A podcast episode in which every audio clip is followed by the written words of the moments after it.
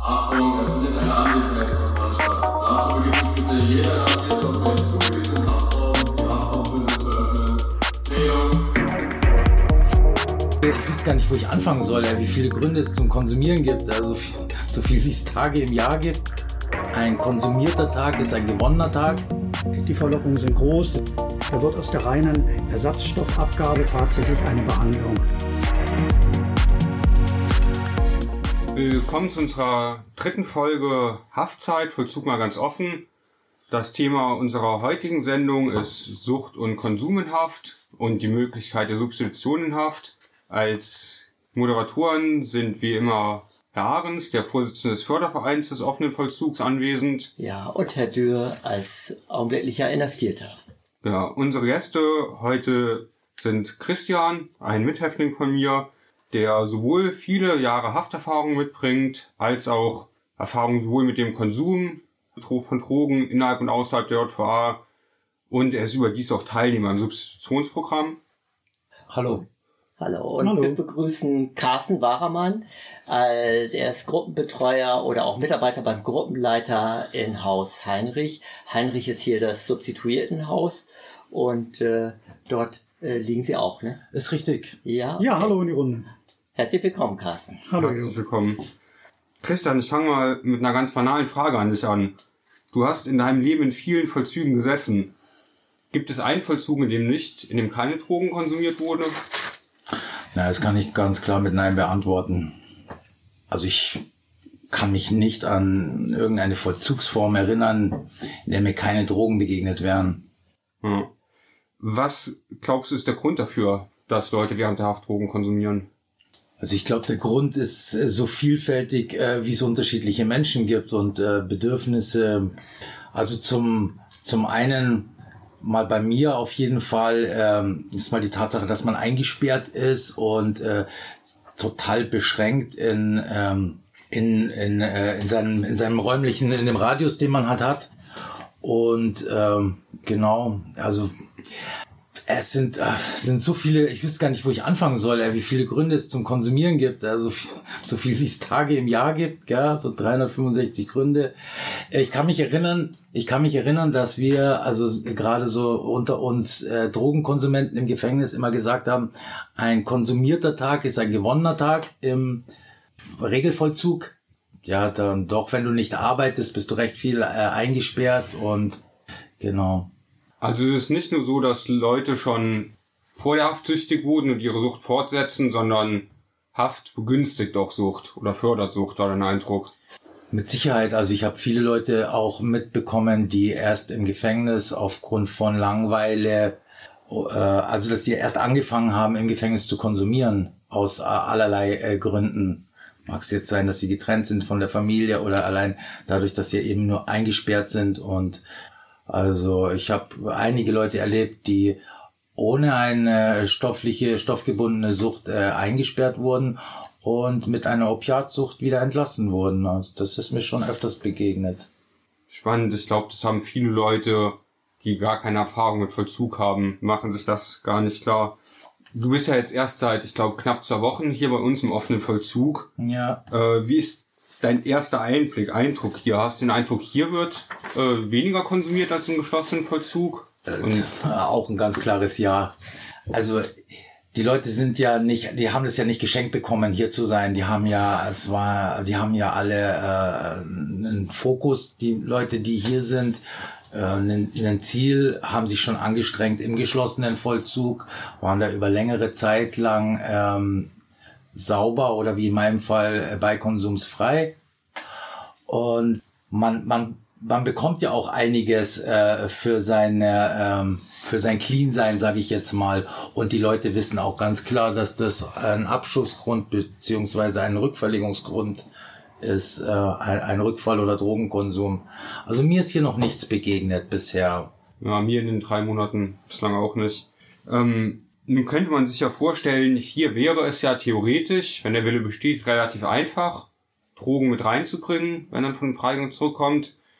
Aber für unsere Zuhörer, die keinerlei Erfahrung äh, mit geschlossenem Vollzug haben, Ähm, eine für dich vielleicht banale Frage, für die eine berechtigte Frage. Wie kommen Drogen in einen geschlossenen Vollzug? Wie gelangen Häftlinge überhaupt an Drogen? Also je, jede, jede Anstalt hat halt ihre, ihre Schlupflöcher und ein großes Gefängnis äh, ist so durchlässig wie ein Nudelsieb, würde ich mal sagen. Ähm, ja, es geht entweder über den Besuch, das ist so ein Klassiker, ähm, äh, auch über Ausgänge. Teilweise muss man auch äh, sagen, sind immer mal wieder äh, schwarze Schafe äh, mit dabei. Dann äh, ist mir zwar nicht oft, habe ich persönlich nicht oft erlebt, dass über äh, Bedienstete was reingekommen ist. Aber sowas kommt auch vor. Aber in der Regel organisieren das die Gefangenen ohne Bedienstete. Und äh, genau. Über die über die Arbeitsbetriebe kommt tatsächlich äh, dann auch öfters mal rei was rein, weil äh, da kommen ja dann auch Betriebe von draußen, wird angeliefert und ja, das sind so die Klassiker.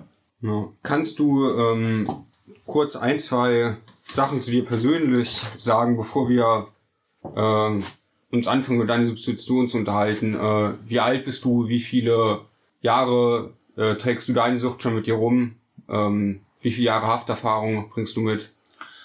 Also ich bin 47 Jahre, genau mitgezählt, äh, wie viel Gefängnis und ähm, Psychiatrie war da auch dabei zusammenkommt. Ähm, weiß ich jetzt gar nicht ganz genau, aber äh, roundabout 15 Jahre werden es leider Gottes sein, die ich in Anstalten verbracht habe aufgrund meiner Betäubungsmittel, des ungelösten, der ungelösten Drogenproblematik Hm. bis dato.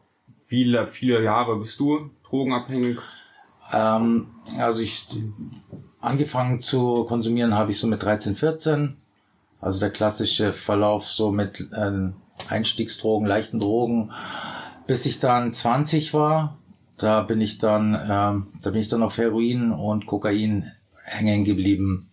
Also da bin ich dann auch das erste Mal körperlich abhängig geworden mit 20, 21. Mhm. Genau. Bevor wir uns anfangen, über deine Substitution zu unterhalten, ähm, eine Frage an dich oder eine Frage, die vielleicht im Anschluss auch Herr Wagemann noch ausführen kann. Für Leute, die sich damit nie beschäftigt haben, ganz einfach den Punkt gebracht. Was bedeutet Substitution? Also Substitution ist ähm, ein Ersatzstoff, äh, ein ärztlich verschriebener Ersatzstoff. In meinem Fall ein Ersatz zu Heroin, also ein Opiatersatz. Ja, somit ist eigentlich schon alles zu Substitution gesagt, also äh, was Substitution ist. Also es ist ein ärztlich verschriebener Ersatzstoff. Carsten, jetzt mal ein paar Fragen an dich, ja? Ja, gerne, Edo. Äh, nehmen wir an, ja, dass sich hier jemand, hier, wir sind ja, wir führen ja dieses Gespräch wieder in der JVA des offenen Verzuges Berlin, hier in Hakenfelde. Nehmen wir an, äh, dass sich hier jemand zum Strafantritt stellt, der heroinabhängig ist. Kann er sich hier substituieren lassen? Nein, das ist nicht von Anfang an möglich. Also wer im offenen Vollzug ähm, bleiben möchte, wer hier von uns aufgenommen werden möchte, der muss von Anfang an äh, bestimmte Voraussetzungen erfüllen. Mit einer akuten, äh, aktuellen Drogenabhängigkeit ohne eine Substitution kann so ein Selbststeller nicht bei uns bleiben. Dazu ähm, fehlt uns auch die rund um die Uhr Betreuung durch den medizinischen, durch den ärztlichen Dienst.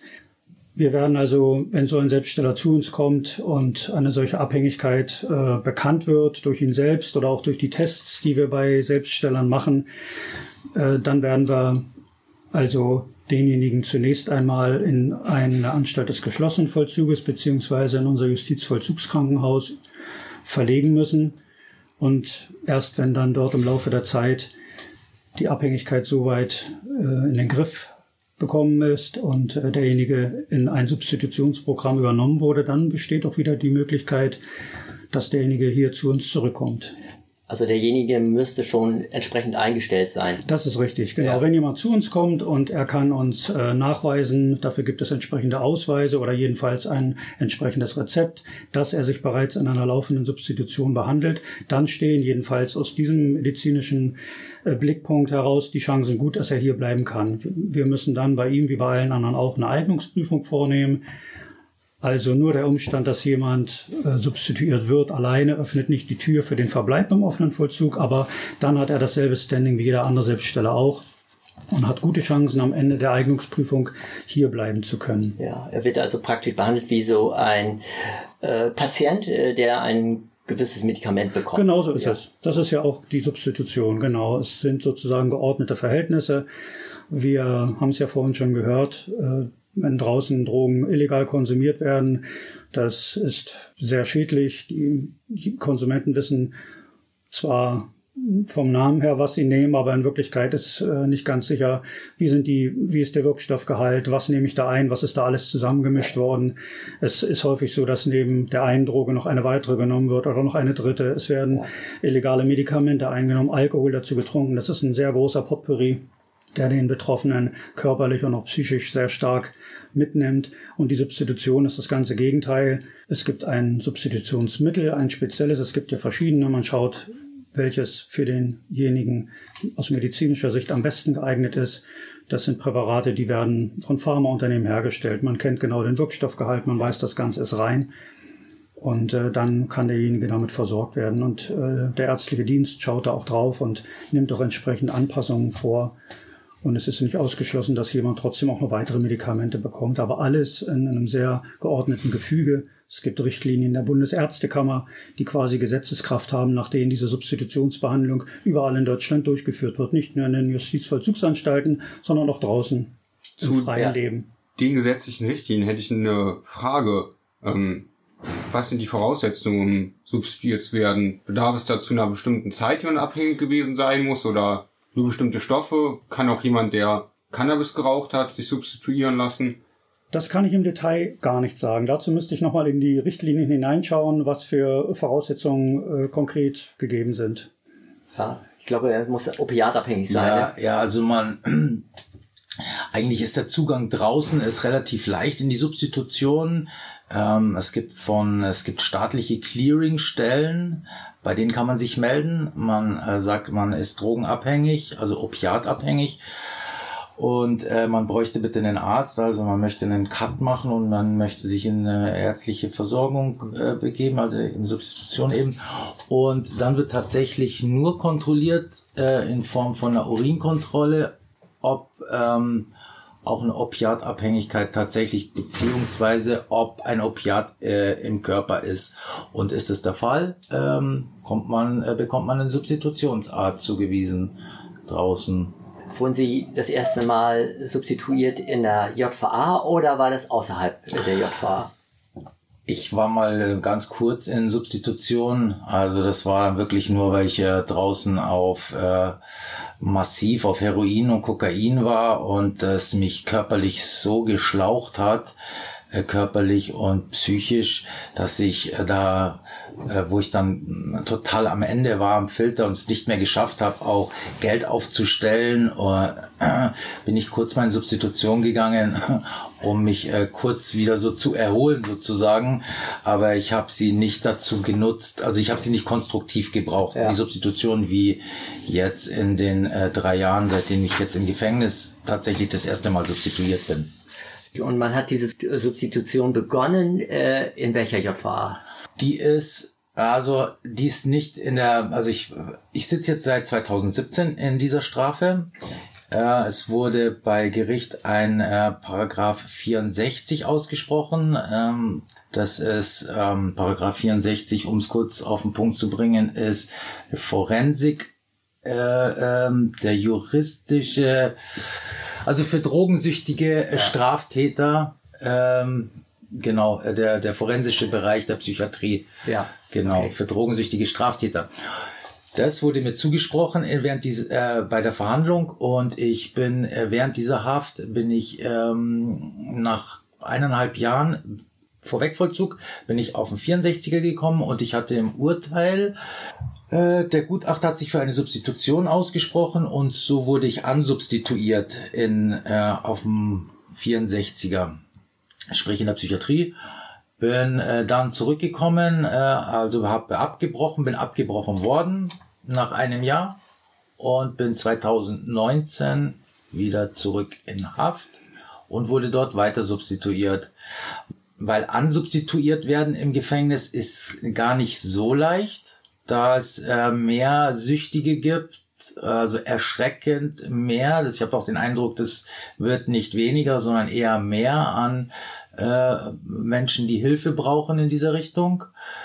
Und von daher, äh, es gibt ja nun ein gewisses Kontingent in jedem Gefängnis, wo das angeboten wird, eine Substitution. Sind da mehr da, die sie brauchen, als die, die dann letztendlich auch im Programm drin sind. Ja. So. Und ich hatte das Glück, dass ich, weil ich ansubstituiert wurde in der Psychiatrie, beim Zurückkommen in die Just Justizvollzugsanstalt wurde ich dann weiter substituiert. Ja. So war das. Okay. Also das war der Anfang der Substitution, der ernsthaften Substitution. Genau, genau. Und ja, also ich kann äh, wirklich sagen, ähm, dieses Gespräch würde gar nicht stattfinden, äh, wenn wir, wenn ich äh, nicht substituiert äh, wäre, weil ähm, ich äh, leider Gottes ja schon öfters in Haft war und ähm, es war immer eine ungelöste Suchtproblematik während äh, der Haft und ich war auch meistens im Regelvollzug. Regelvollzug bedeutet äh, für Wiederkehrer und das, also ich habe es als Wegsperrvollzug wahrgenommen. Ähm, die, die Möglichkeiten, etwas zu machen, die Resozialisierung betreffen, waren ziemlich limitiert dort, wo ich war ähm, hatte ich den Eindruck. Und von daher, es gab keine Substitution zu der Zeit, die gibt es erst so seit drei, vier Jahren. Ja. Ich glaube, bundesweit ist das auch so tatsächlich. Ja, hier schon länger. Ne? Ja, auf alle also Fälle. Bei uns seit 2011 meine ich. Ja, ja, ja seit elf Jahren ungefähr. Ja. Okay. Also in ähm, in dem Gefängnis, äh, wo ich in, ich komme ja aus Bayern, in dem Gefängnis äh, dort äh, Im Regelvollzug war natürlich auch ein recht abgebrühter Ton, auch beim medizinischen Dienst. Ähm, der Arzt, der war überhaupt nicht pro Substitution ähm, und sein Standardspruch war, wenn man dort angekommen ist, äh, Sie wissen ja, hier gibt's nichts. Wenn Sie was wollen, dann gehen Sie in den Hof. Sie wissen ja, äh, wo Sie Ihr Zeug kriegen.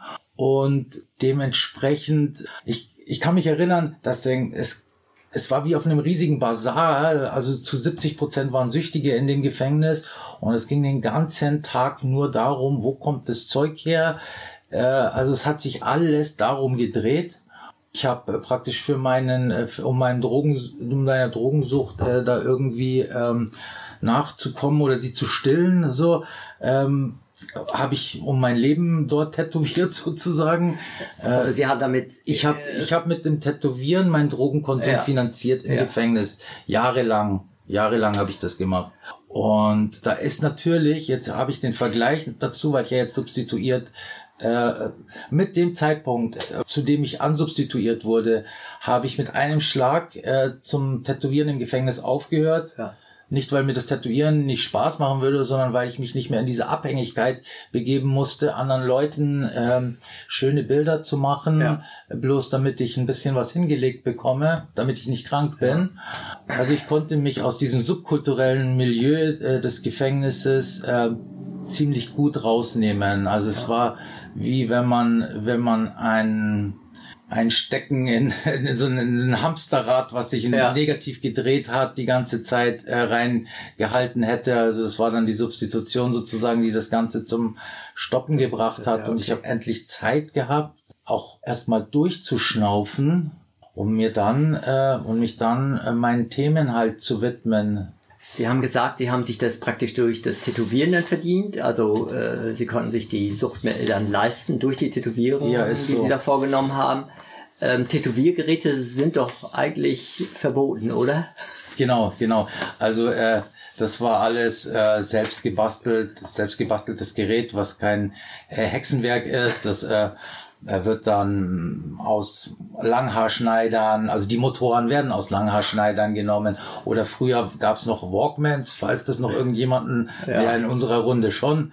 Äh, Walkman-Motoren, äh, daraus, ähm, ja, und äh, das Einzige, was wirklich eingebracht werden musste, das war die Farbe.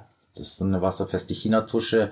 Wozu, wo, wobei ich dazu sagen muss, die gab es eine Zeit lang äh, auch äh, im, im Einkauf in dem Gefängnis, wo ich war, was dann dazu geführt hat, dass der ganze Hof äh, war tatsächlich im Sommer blau. Die Leute haben äh, so sprichwörtlich Taucheranzüge angehabt, so von der von der Fläche her. Es war wie man sich so ein Gefängnis so aus Filmen vorstellt. Ja. So hat's ausgesehen. Alle waren schwerst tätowiert, äh, weil die Farbe gab's beim Einkauf tatsächlich. Die gab's im Einkauf? Die Farbe gab's beim Einkauf. Aber eben nicht als äh, Tätowierfarbe gedacht. Nein, als Zeichentusche. Als, als Zeichentusche. Ja. Aber genau, es ist dieselbe, es ist dasselbe, ähm, Ja. dieselbe Zeichentusche nimmt man auch tatsächlich auch draußen im Studio. Wasserfeste China-Tusche zum Tätowieren. Das ist das, die Basistusche sozusagen. ja, ja, okay. Genau. Sehr interessant. An, andere Leute, äh, ich muss sagen, mir ging es in den Umständen entsprechend noch relativ gut. Ich konnte es mir gut leisten. Ich habe andere Leute gesehen, die wirklich regelmäßig ihren ganzen Einkauf, ähm, also ihre Kisten abgeliefert haben, bei denen, äh, die halt verkauft haben in den Häusern, was halt schon zu ganz schönem Unmut bei den Leuten führt. Das ist ja klar. Also man verdient ja im Gefängnis nicht so viel, die verdienen dann in den Betrieb vielleicht Ja. 100 Euro und genau und tragen dann ihren gesamten Ja. Einkauf dem, dem Drogenhändler. Entsprechend gibt es dann Abhängigkeiten, ne? Ja. Und die das Geld nicht haben, also die geben ihren Einkauf äh, dann ab Ja, und ähm, ja, kann man da sonst noch irgendwie an, äh, sag mal, die Drogen bezahlen auf anderen Wegen? Ja, also wie gesagt, ich habe es mit Bildern gemacht. Ja. Äh, ja, es äh, gibt schon einige Dienstleistungen. Ich äh, will da gar nicht genau wissen, was es alles für Dienstleistungen gibt. Aber ähm, Ja. manche machen Bastelarbeiten, manche schneiden Haare, manche verstecken auch nur was für Leute. Ja. Ähm, der, Ja. genau. Äh, vielleicht auch noch mal zum Methadon Ja. äh, oder zum Substitutionsmittel.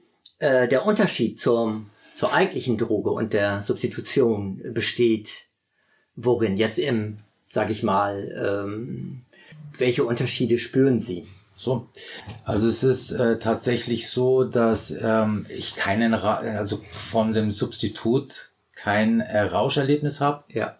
Das liegt aber an der Toleranzentwicklung, ähm, die man gegenüber dem Stoff, sage ich jetzt mal, äh, ähm, bekommt.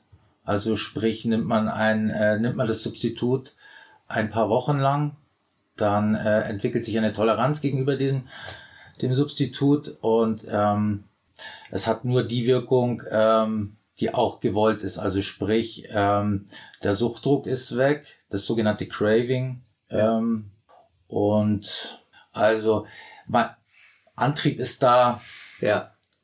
Manche sind leicht beflügelt auch, ähm, aber ein Rauscherlebnis hat man tatsächlich nur, wenn man jetzt clean beginnen würde mit der mit einer Substitution, also von einem von einem nüchternen Zustand auf äh, etwas sozusagen. Ja. Herr Waremann, Sie haben beruflich ja häufiger mit substituierten Häftlingen zu tun. Wirken die Häftlinge auf Sie berauscht? Also haben Sie den Eindruck, die Substitution führt zum Rauschzustand oder würden Nein. Sie Christian zustimmen, dass Nein, das genau. Da würde ich, da würde ich auf alle Fälle zustimmen. Äh, sowas erlebe ich überhaupt nicht. Und das ist, denke ich, auch gut so für unsere Zusammenarbeit. Äh, Es kann ab und an sein, es gibt natürlich Unterschiede. Ja, das spürt man selbst als Laie. Also ich mache diese Arbeit jetzt seit dreieinhalb Jahren. Ich bin deswegen also kein Fachmann. Ähm, man merkt schon Unterschiede, aber das lässt sich zum einen wirklich mit der ganzen Drogenkarriere begründen. Es gibt wirklich Inhaftierte, die durch den jahrelangen Drogenkonsum, wir sprechen nicht vom Substitut, sondern von dem illegalen Drogenkonsum, wirklich erkennbar, auch für den Laien erkennbar, körperlich und auch psychisch wirklich stark mitgenommen sind. Das sind teilweise auch relativ junge Leute, die teilweise sogar auch schon nicht mehr voll arbeitsfähig sind, die stark erwerbsgemindert sind. Ähm, Und es gibt auch einige Fälle, wo ich merke, dass ein Substituierter leicht sediert, leicht gedämpft ist, aber ich kann ja auch ähm, in einem gewissen Umfang jedenfalls mit dem ärztlichen Dienst Rücksprache halten und manchmal ist das gar nicht zurückzuführen auf das Substitut, das verabreicht wird, sondern der ein oder andere benötigt auch noch eine andere Medikation, weil es äh, im Hintergrund andere Erkrankungen gibt, die teilweise mit dem jahrelangen Drogenkonsum zu tun haben, teilweise auch gar nichts damit zu tun haben. Und das führt bei dem einen oder anderen in seltenen Fällen dazu, dass eine gewisse Wesensveränderung da ist. Aber ganz grundsätzlich habe ich niemanden vor mir gehabt bislang, der irgendwie, nachdem er morgens sein Substitut hier eingenommen hat, in irgendeinem berauschten Zustand wieder bei mir wäre. Nein, Ja. ein großer Vorteil, ja, ganz offenkundig, der Substitution. Haben Sie den Eindruck, dass die Substitution ähm, den Konsum illegaler Drogen eindämmt? Oder kommt es häufig vor, dass Sie den Fall haben, dass ein Häftling, der substituiert wird, auch illegale Substanzen nebenbei konsumiert und dabei erwischt wird?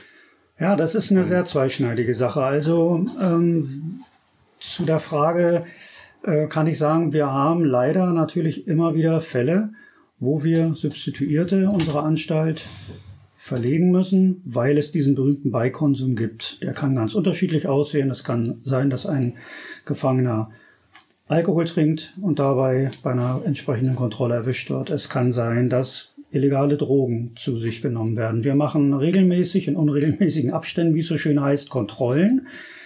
Ähm, und das müssen wir machen. Unsere Gefangenen haben eben die Möglichkeit, wenn sie hier aufgenommen wurden, Lockerungen wahrzunehmen, die Anstalt zu verlassen. Das sind in der Regel strukturierte Lockerungen mit einem festen Ziel. Äh, aber es gibt auch die Möglichkeit, nach einer gewissen Zeit der Erprobung in sogenannten unstrukturierten Lockerungen mal aus der Anstalt zu gehen, mal die Familie zu besuchen, Angehörige, Freunde, ins Schwimmbad, ins Kino, wie auch immer. Die Verlockungen sind groß, deswegen müssen wir auch ein gewisses enges Netz aus Kontrollen spannen. Und wir haben leider den Fall, dass immer wieder Gefangene mit Beikonsum auffallen. Und die Zahlen sind ähm, naja, das ist Ansichtssache.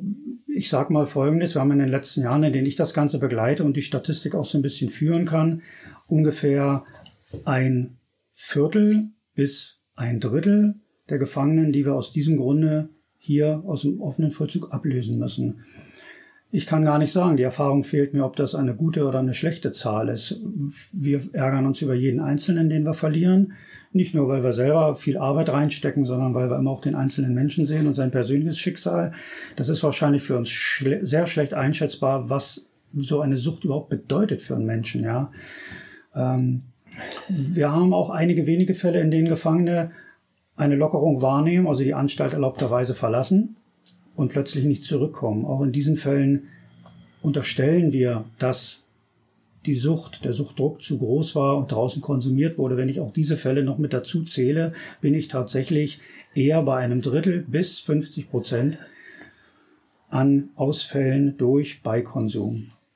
Damit so. ist die Frage jedenfalls jetzt indirekt. Muss man wahrscheinlich dann auch noch dazu sagen, Carsten, dass äh, der Beikonsum zu dem Methadon oder zu dem Substitut, was man bekommt, auch medizinisch aus medizinischer Sicht gefährlich ist. Ja, natürlich. Das ist dann, dann sind wir ja ganz schnell wieder da, wo der Gefangene vor der Substitution oftmals auch hergekommen ist. Ein Potpourri aus lauter äh, verschiedenen Substanzen. Das ist auch immer die allererste Stelle, mit der wir Kontakt aufnehmen müssen, wenn am Ende eines Testverfahrens das gerichtsfeste Laborergebnis vorliegt und wir sehen, es gibt einen Beikonsum, ich sag mal, auf Heroin, auf Amphetamine, auf Kokain, wir haben alles, was geht dann ist die erste Stelle, mit der wir sprechen müssen, unser ärztlicher Dienst, weil es genau darum geht, ist dieser Mensch mit diesem, mit diesen Wechselwirkungen, die das Ganze tatsächlich hat oder jedenfalls auf dem Papier haben kann, ist er damit hier überhaupt noch sicher zu versorgen? Wir halten den Kopf für denjenigen hin. Wir haben die Verantwortung. Wir haben die Pflicht äh, der Betreuung und Fürsorge, auch im medizinischen Bereich. Und äh, der ärztliche Dienst gibt uns eigentlich dann auch die Richtung vor, ob so ein Beikonsum vielleicht einmalig zu tolerieren ist oder nicht. Das hängt sehr viel auch mit der Vorgeschichte zusammen und da weiß der ärztliche Dienst natürlich sehr viel mehr als wir. Und da muss genau geguckt werden, was wurde konsumiert und welche Wirkungen oder Wechselwirkungen hat das Ganze. Es kann also sein, es gibt also keinen festen Fahrplan. Es kann sein, dass jemand, ich sag mal, mit nur 0,4 Promille Alkohol bei Konsum in die Anstalt kommt und verlegt werden muss. Und es kann durchaus auch sein, dass jemand reinkommt, der einen anderen Stoff konsumiert hat, der meinetwegen THC-positiv ist und wir im Einzelfall uns zunächst für den Verbleib des Substituierten ja. entscheiden. Das ist eine Einzelfallentscheidung. Aber bei vielen äh, Drogen, äh, die derjenige dann eventuell äh, neben der Substitution einnimmt, gibt es dann auch gar keine Frage. Nein, in der Regel nicht. Das muss man dazu sagen. Also in der Regel nicht. Ich, man kann es nicht verallgemeinern, aber man darf schon sagen, 90, 95 Prozent der Fälle spielt es keine Rolle, welcher Beikonsum da ist. Wenn der da ist, führt es in der Regel dann ja. zur Verlegung desjenigen. Das muss man ganz klar sagen. Ja, um das nochmal so klarzustellen. Ich habe gelesen, dass, äh, die, Substitu dass die Substitution ähm, ergänzt wird durch psychosoziale Betreuung. Ja, und ich denke mal, da bist du im Spiel. Ich bin zum Teil mit im Spiel. Das ist immer so ein schöner Begriff, die psychosoziale Betreuung, die PSB. Ähm, Fakt ist jedenfalls, dass äh, schon seit Jahr und Tag unter Fachleuten klar geworden ist, dass nicht wirklich gut geholfen ist, wenn ich den Menschen in einem Substitutionsprogramm einfach immer nur Tag für Tag ihre Dosis gebe. Ja, einfach nur das Medikament gebe und derjenige wieder geht. Man hat sehr viel mehr Erfolge in der Substitution beim Durchhalten des Programms, auch vielleicht sogar bei dem Weg aus dem Drogenkonsum heraus, das sogenannte Ausschleichen, wenn man mit den Menschen auch spricht. Ja, also man will weg von der reinen, von der reinen Vergabe, sondern diese sogenannte äh, psychosoziale Betreuung, bei der es sich um eine sozialarbeiterische Begleitung des äh, Gefangenen handelt, da wird aus der reinen Ersatzstoffabgabe tatsächlich eine Behandlung. Und dazu werden Gespräche geführt. Die drehen sich um alle Probleme, die der Gefangene hat, über die er sprechen möchte, wo wir vielleicht Fragen haben. Es geht äh, um alle Fragen des täglichen Lebens. Es kann um Schulden gehen, um die Wohnungssuche, Arbeitssuche, Kontakt zu Familienangehörigen und so weiter. Das ist für viele Probanden wirklich sehr hilfreich und diese diese Hilfe bieten wir an. Hier bei uns macht das zunächst einmal die zuständige Gruppenleitung. Das sind Sozialarbeiter, Sozialarbeiterinnen, die das machen. Aber als Mitarbeiter bei der Gruppenleitung kann ich und versuche ich da auch ein Stück weit zu helfen und im Tagesgeschäft einfach für solche Themen auch Ansprechpartner zu sein. Wir haben eine kleine Ausnahme. Vielleicht kommen wir nachher nochmal drauf. Wir sind ja eine Anstalt, in der das Thema Freigang, also die externe Beschäftigung in einem freien Beschäftigungsverhältnis, in einem Job draußen, eine große Rolle spielt und von vielen angestrebt wird.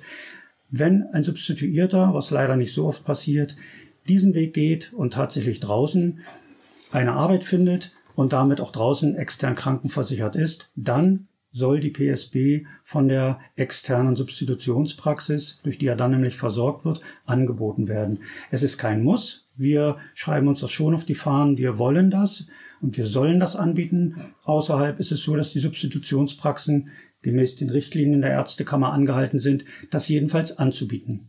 Ja, also das bedeutet, äh, Carsten, äh, wenn ein Substituierter im freien Beschäftigungsverhältnis ist, also draußen beschäftigt und draußen auch krankenversichert ist Richtig. durch den seinen Arbeitgeber, dann auch außerhalb der Anstalt substituiert. Genau so sieht's aus. Genau. Wir müssen uns, das ist ein kleiner Stolperstein, den wir aber ganz gut immer äh, über, übersteigen.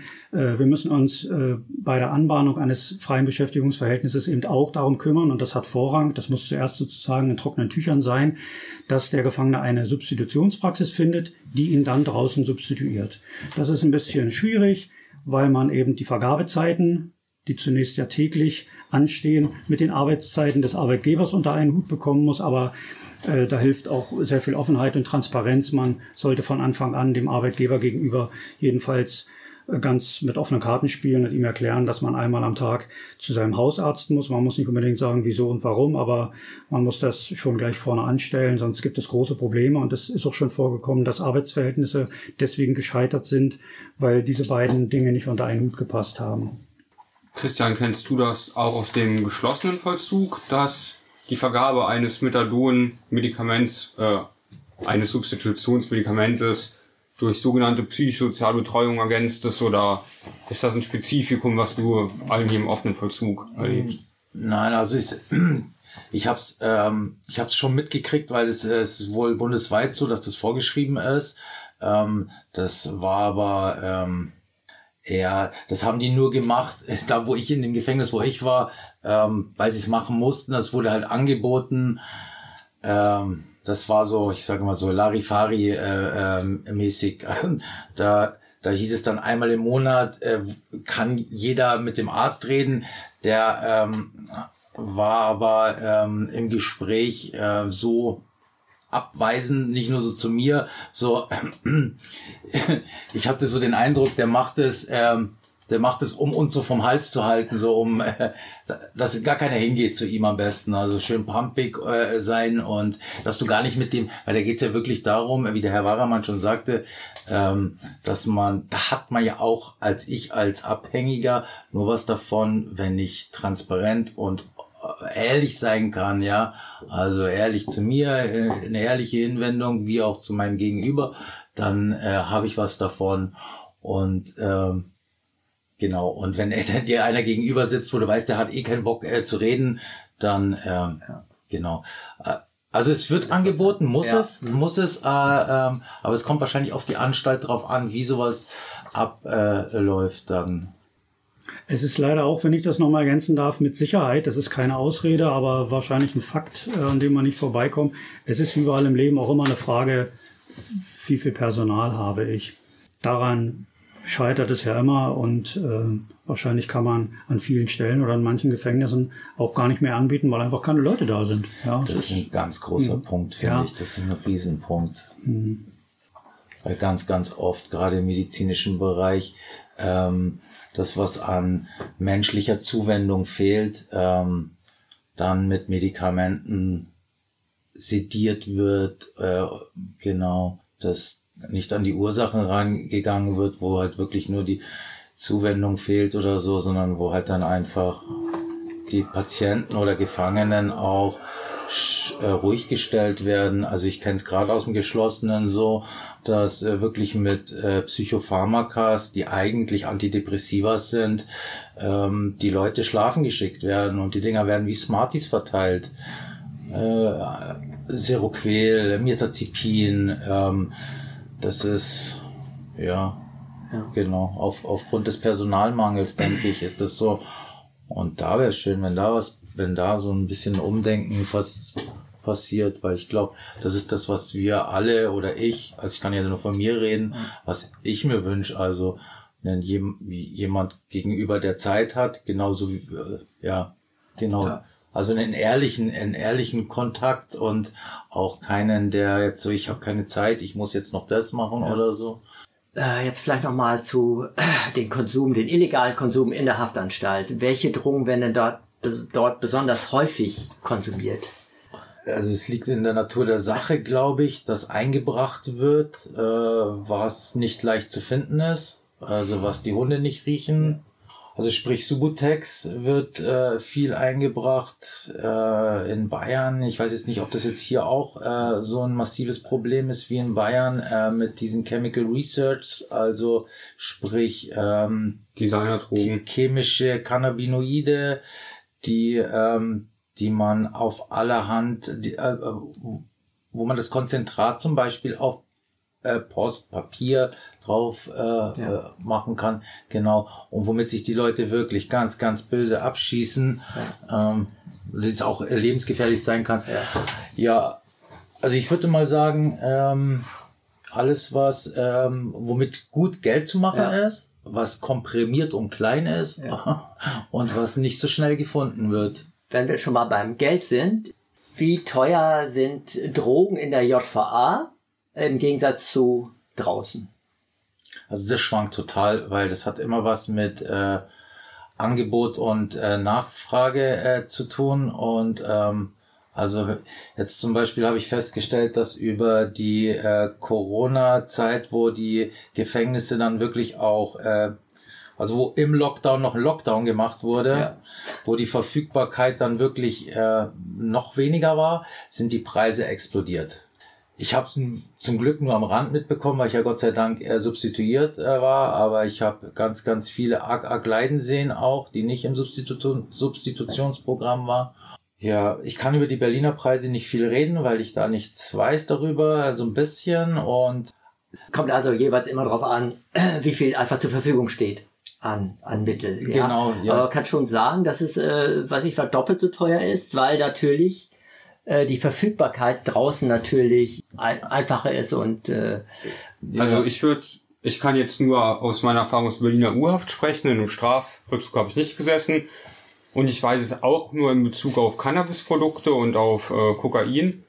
Und da ist der Preis in etwa 400% bis 500% höher als der straßenübliche Preis. Also ein Gramm Haschisch kostet in der Berliner Urhaft in etwa 50 Euro.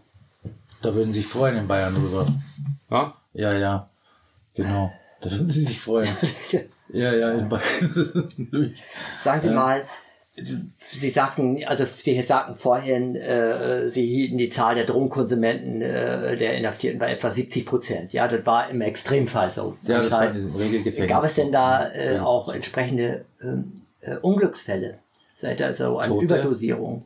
Tote habe ich im Laufe der Jahre schon, leider Gottes, schon ein paar auch mitgekriegt, ja. Durch Überdosierung oder durch, Durch Überdosierung, ja, das war, das waren dann, äh, das waren dann Fentanyl-Tote waren das, Fentanyl ist ein ganz, ganz starkes, ähm, kann man sagen, chemisches Canna äh, Cannabinoid, chemisches Opiat, Opiat ja. genau. Also es wird eigentlich ist das äh, sind es in der Regel Pflaster, die da konsumiert werden ja. und die sind jetzt nicht für den intravenösen Gebrauch äh, gedacht, werden aber werden aber zum intravenösen Gebrauch miss, also werden da genau und da sind sie dann ganz ganz gefährlich, äh, lebensgefährlich. Ich denke, dass gerade wenn man diese vorher erwähnte Toleranz noch nicht hat, was in der Haft ja oft ist, oder die ist ziemlich niedrig und dann so ein hochpotentes äh, Morphin in die Finger bekommt, ähm, da ist jeder Schuss, also jeden, jede, jede Nadel, die man sich setzt, äh, äh, russisch Roulette. Ja. Und da ist es dann schon vorgekommen, dass nach dem Aufschluss dann einer tot drinnen gelegen ist. Nicht allzu oft, aber es kam, kam, kam schon ein paar Mal vor. Aber nicht annähernd so oft, wie sich Leute umgebracht haben. Und das ist ein, dann, da kommen wir wieder zurück auf die Zuwendung, die liebevolle Zuwendung, die menschliche, die, die da fehlt. Ah, das hat jetzt zwar nicht ganz was mit dem Thema hier zu tun, aber so am Rande mal. Aber verdeutlicht vielleicht nochmal, warum Leute auch in Haft ähm, Substitution greifen. Und ich kann vielleicht einstreuen, ich weiß, dass das kein spezifisch bayerisches Phänomen ist. Ähm, gestern stand da im Tagesspiegel, das Ergebnis einer kriminologischen Studie für die letzten zwei Jahre, da lag die Suizidrate in geschlossenen Vollzügen in etwa neunmal höher als im bundesweiten Durchschnitt. Ja, das kommt. Gibt es ähm, Situationen oder Jahreszeiten zum Beispiel, wo besonders häufig konsumiert wird? Also jetzt, ich denke jetzt an Weihnachten zum Beispiel, dass dort, äh, wo die Menschen sensibler wären, hm. dass dann häufiger konsumiert ist, oder ist das jetzt über das Jahr etwa gleich? Nee, ich will, also ich habe so als gleich wahrgenommen. Oft ist es dann so, dass die Preise dann hochgehen an Weihnachten und Silvester. Ja. Ähm, ja, genau. Im Allgemeinen äh, rückten in einem Regelvollzug, wo die Leute länger dann zusammen sind, entsteht dann schon so ein bisschen was wie eine Schützengraben-Mentalität, dass äh, gerade so an Weihnachten, wenn es still und ruhiger wird, ähm, dass die Leute dann ein bisschen netter auch zueinander sind. So, das habe ich so wahrgenommen. Ja. Ja. Also eigentlich so ganz angenehm so an den Feiertagen. Aber auf die Preise ähm, hat es tatsächlich auch Auswirkungen. So. Ja. Genau. Äh, Carsten, da mal eine Frage an dich. Wie geht es eigentlich nach der Entlassung weiter? Also, wenn der Inhaftierte, der substituiert wird, entlassen wird, was wird da gemacht? Oder findet eine Betreuung über die Entlassung hinaus statt? Ähm, wir haben im offenen Vollzug einen ganz, ganz großen Vorteil ähm, gegenüber den geschlossenen Vollzügen. Wir haben die Möglichkeit, frühzeitig mit Blick auf den Zeitpunkt der Haftentlassung ähm, dafür zu sorgen, dass wir uns um all die Dinge kümmern, die nach der Haftentlassung wichtig sind. Theoretisch besteht die Möglichkeit natürlich auch im geschlossenen Vollzug, aber unsere Erfahrung besagt tatsächlich, dass leider wahrscheinlich die allermeisten Gefangenen im geschlossenen Vollzug erst am Tag ihrer Entlassung das erste Mal wieder äh, einen Schritt vor die Tür der Anstalt machen, selbstständig. Und wir haben den großen Vorteil, dass wir zum einen die Gefangenen aus diesem sozialen Netz, in dem sie vor der Inhaftierung waren, gar nicht so richtig komplett herausfallen. Und wir haben vor allem die Möglichkeit, äh, dafür zu sorgen und den Gefangenen zu unterstützen und zu animieren, sich um all die wichtigen Dinge zu kümmern, die häufig gerade für Substituierte ganz besonders wichtig sind. Wohnraum nach der Haftentlassung. Wir arbeiten mit vielen freien Trägern zusammen. Der Gefangene kann vorher unsere Unterstützung gehalten, sei es nur, dass wir Telefonnummern, Adressen, Erfahrungen weitergeben. Der Gefangene kann Kontakt aufnehmen mit freien Trägern, kann sich um Wohnraum kümmern, häufig im betreuten Wohnen. Wir können den Gefangenen losschicken, können Termine vereinbaren, das kann er auch selber machen, äh, damit er sich um ein gültiges Personaldokument kümmert. Wir legen ganz großen Wert darauf, dass die Überleitung in die externe Substitution, also in die Substitution nach Haft, dass die reibungslos funktioniert. Das Thema hatten wir vorhin schon mal beim Thema Freigang. Bei manch einem ist das also durch, den, durch das freie Beschäftigungsverhältnis sogar schon während der Haft passiert, aber spätestens zum Haftende schicken wir den Gefangenen mit einem entsprechenden Formular los und er schaut, welche Praxis übernimmt ihn nahtlos. Ähm, ganz wichtig sind eine funktionierende äh, Krankenkassenmitgliedschaft. Auch das kann man vorher schon mal äh, anarbeiten. Wir binden an viele freie Träger an, zum Beispiel für die Schuldnerberatung. Der Gefangene soll die Möglichkeit haben, vorher schon mal Kontakt aufzunehmen mit der Agentur für Arbeit. Dafür haben wir auch hier einen ähm, Resozialisierungsberater im Haus seit vielen Jahren. Wir knüpfen die Kontakte zur Bewährungshilfe und zur Führungsaufsichtsstelle. Der ein oder andere Gefangene hat einen gesetzlichen Betreuer. Also all das können wir anarbeiten. Das ist aber noch lange nicht so, wie wir es uns wünschen. Also das Thema, das Thema ähm, ja, Überleitung äh, in die Zeit nach der Haft, das ist ein ganz äh, schwieriges Thema für die geschlossenen Vollzüge noch viel mehr als für uns. Aber das können wir sehr viel besser vorbereiten. Der Gefangene hat viel mehr Möglichkeiten. Und wenn das alles gut geklappt hat, dann gibt es, das darf man auch sagen, in der Tat äh, eine eine Betreuung nach der Haftentlassung durch die JVA selbst nicht mehr. Ich mache trotzdem gerne noch eine kleine Ausnahme. Das neue Strafvollzugsgesetz, mit dem wir jetzt seit etwa sechs Jahren arbeiten, hat die Möglichkeit eröffnet, dass es sehr wohl im Einzelfall noch eine nachgehende Betreuung geben kann, häufig im Zusammenhang mit dem sogenannten freiwilligen Verbleib. Es gibt nämlich Fälle, wo der Gefangene, gerade bei Substituierten haben wir häufig das Thema, dass Wohnraum fehlt, wo der Gefangene, weil seine Wohnung draußen noch nicht bezugsfertig ist oder weil die Kostenübernahme durch die Ämter für die Miete, für die Betreuung noch nicht vorliegen, wo der Gefangene über den Tag der Haftentlassung hinaus bei uns freiwillig verbleibt. Er ist dann quasi eine Art Mieter. Er behält seinen Haftraum als Zimmer sozusagen und muss sich hier weiter an alle Regeln halten. Ähm, aber das sind dann Einzelfälle, in denen tatsächlich auch eine gewisse nachgehende Betreuung durch uns stattfindet. Das heißt, ich bin weiterhin Ansprechpartner für den Substituierten, halte den Kontakt zu ihm, versuche ihm zu helfen, wenn noch irgendwelche Unklarheiten bestehen. Ja. Der Regelfall ist das aber nicht. Ja, ja. Ich glaube, so ein äh, Vollzugsziel ähm, wäre ja eine, eine so eine Art Übergangsmanagement zu schaffen. Ja. Äh, aber das ist, glaube ich, jetzt, das steht noch in den Sternen, aber dass da etwas äh, getan wird, das wäre sicherlich auch, äh, sag ich mal, eine sinnvolle Maßnahme, ja. dass praktisch der Betreuer nicht bei der Haftentlassung wechselt, sondern praktisch vorher schon eine äh, intensivere Betreuung und Kontakt da besteht während der Haft und äh, die dann auch nach der Haft weitergeführt wird. Ja, das ja, sinnvoll. Weil die Umstände völlig andere dann sind, ja, nach der Haftentlassung. Mhm. Ähm, wir hatten hier äh, das Thema freies Beschäftigungsverhältnis, ja. Wäre das auch für Sie ein Ziel? Sie meinen ganz normal arbeiten? Ja. Ja, ja, klar. Ich habe schon einen Arbeitsplatz. Haben Sie schon? Ja, ja. Ich habe tatsächlich also wirklich äh, Gott sei es gedankt, ähm, wirklich äh, sehr viel Glück äh, die letzten Monate mit den Menschen, die, denen ich begegne. Und äh, ich habe einen ganz lieben Chef gehabt in der, in der äh, JVA Charlottenburg. Ja, da habe ich in einem da habe ich in der Druckerei gearbeitet. Das ist so ein Pilotprojekt äh, dort. Ähm, die sind total engagiert auch die äh, würden gerne auch nachbetreuen. Ähm, und das sind also stecken auch total voller Ideen und denen liegen die Gefangenen am Herz und ja. die habe ich da vor drei Monaten kennengelernt und er hat mir über einen Arbeitskollegen einen, ähm, einen Job äh, vermittelt in der Druckerei hier draußen in Berlin, genau wo ich jederzeit antreten kann. Also eine ganz tolle Sache. Ja. Ja, das hört sich gut an. Wir genau. prüfen diese, diese Wünsche und diese Ideen der Gefangenen sehr genau. Ich habe es vorhin schon gesagt, der Freigang gehört eigentlich zu unserer Anstalt mehr als zu jeder ja. anderen wahrscheinlich.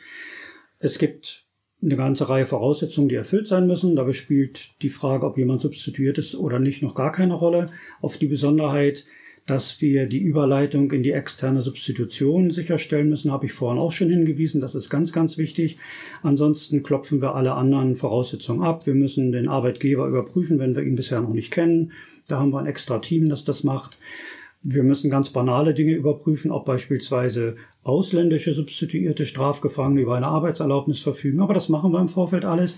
Und grundsätzlich ist gerade auch bei unseren Substituierten ein freies Beschäftigungsverhältnis förderungswürdig und von uns gerne gesehen. Wir haben das Thema Geld jetzt schon sehr oft gehabt. Es geht auch immer wieder um die Frage einer deutlichen Verminderung zukünftiger Tatanreize, wenn der Gefangene tatsächlich das schafft, draußen eine Arbeit aufzunehmen und die dann vor allem auch übers Haftende hinaus zu behalten, dann ist das eine ganz äh, große Sache. Das ist für viele auch äh, das erste Mal, dass sie diesen Schritt gehen oder auch konsequent gehen, durch uns begleitet.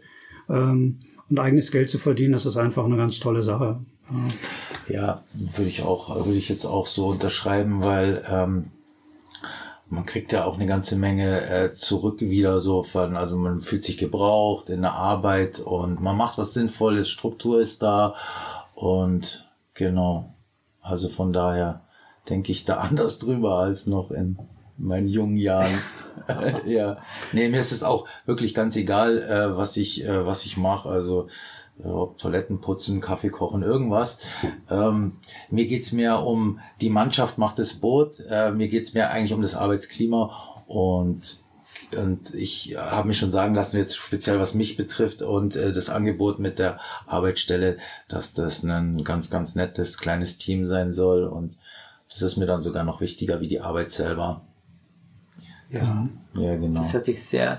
Wie, wie fühlen Sie, wie stabil fühlen Sie sich? Ich fühle mich tatsächlich ziemlich stabil. Ich weiß aber, mich äh, nicht in Gefahr zu äh, äh, wissen, wäre eine riesengroße Gefahr. Ja. Und von daher ähm, Augen auf ja. im Straßenverkehr heißt ja, für mich. Genau. Zum ähm, Abschluss unserer Sendung fragen wir unsere Gäste immer gerne nach Wünschen oder Reformanregungen zu dem Thema, über das wir gesprochen haben. Mhm. Äh, Christian, du hast dir vorhin schon äh, angesprochen, ein Wunsch von dir wäre eine bessere personelle Ausstattung. Jetzt würde ich ganz generell noch mal fragen zum Thema Sucht und Konsum im Vollzug und Substitution im Vollzug. Ein mhm. Wunsch für deine Utopie oder ein Reformvorschlag, den du hier noch unterbreiten kannst. Ähm, eine Ausdehnung des Substitutionsprogramms für jeden, der das braucht. Das wäre mein Wunsch. Und es ist ja, ähm, es ist ja doch so, dass es ähm, verschiedene Suchtmittelabhängigkeiten gibt und äh, momentan wird halt die Opiatsucht äh, behandelt, also substituiert. Und es sind drei Substanzen, die da es als Substitut gibt. Zum einen Subotex, zum anderen Polamidon und dann noch Methadon. Und das betrifft wirklich nur die Opiatabhängigen, aber da fallen ganz viele aus dem Raster äh, die andere stoffliche Abhängigkeiten haben. Zum einen würde ich mir das wünschen, dass jeder eine, eine Substitution bekommt, der sie braucht. Und zum anderen würde ich mir einen liebevollen Umgang unter unter uns wünschen. Ich weiß, es klingt ein bisschen arg utopisch, wenn wir von Vollzug sprechen.